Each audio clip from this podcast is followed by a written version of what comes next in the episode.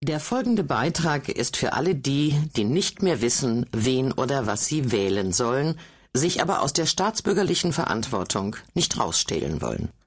Und ein kleines bisschen von dem haben, was dem Staat fehlt. Geld und gute Ideen. Die Lösung heißt Bürgerstiftung, kommt, wie auch sonst, aus den USA und hat vor zehn Jahren die ersten Nachahmer in Deutschland gefunden. Seitdem vermehren sich diese Stiftungen erstaunlich schnell und vermitteln zum Beispiel den pädagogischen Wert von Schrott. Selbstzweck. Bürgerstiftungen sind Stiftungen von Bürgern für Bürger. Sie sammeln Kapital, um aus den Erträgen gemeinnützige Projekte in ihrer Stadt oder Region zu fördern. Und sie sind ein Signal der Bürger an die Politik. Wir lassen uns nicht alles aus der Hand nehmen. Ein Text von Thomas Ramge. Jugendliche aus der Unterschicht hauen gern drauf. Das weiß auch der Hamburger Profi-Perkussionist Christian von Richthofen.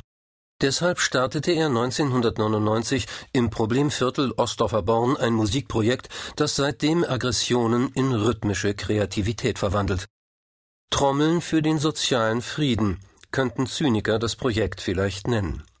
Nicht-Zyniker dagegen staunen, was passieren kann, wenn eine gute Idee und die richtigen Jugendlichen aufeinandertreffen und zudem für eine solide Finanzierung gesorgt ist. Vor sieben Jahren nahm von Richthofen ein gutes Dutzend der sogenannten Problemjugendlichen mit auf den Schrottplatz. Gemeinsam suchte die Truppe nach Dingen, auf denen sich lautstark rumhämmern lässt. Ausgediente Radkappen, Kanister, eine Plastiktonne, Feuerlöscher, eine Aluleiter. Einige Tage später trommelte die Formation Hotschrott zum ersten Mal im Proberaum eines Jugendzentrums mit abgesägten Besenstielen anarchisch auf dem Zeug, das die Welt nicht mehr brauchte. Arrangiert vom Percussion-Profi verwandelte sich Krach bald in groovige Beats. Auf Schul- und Stadtteilfesten wagte Hotschrott erste Auftritte. Die liefen so gut, dass sich die Underdogs aus dem Ostdorfer schnell in ganz Hamburg einen Namen machten. Ein Pastor lud sie ein, in seiner Kirche das Vaterunser zu vertonen. Bei einem Bikertreffen tobte die bärtige Menge vor Begeisterung. Auf der Spaßparade des Hamburger Stadtteilfestes Altonale ertrommelte sich die Müllkombo zweimal unter Dutzenden Gruppen den ersten Platz. Seitdem ist Hotschrott auf Festivals in ganz Deutschland vertreten. Auch Einladungen nach Österreich und in die Niederlande ist die Band schon gefolgt.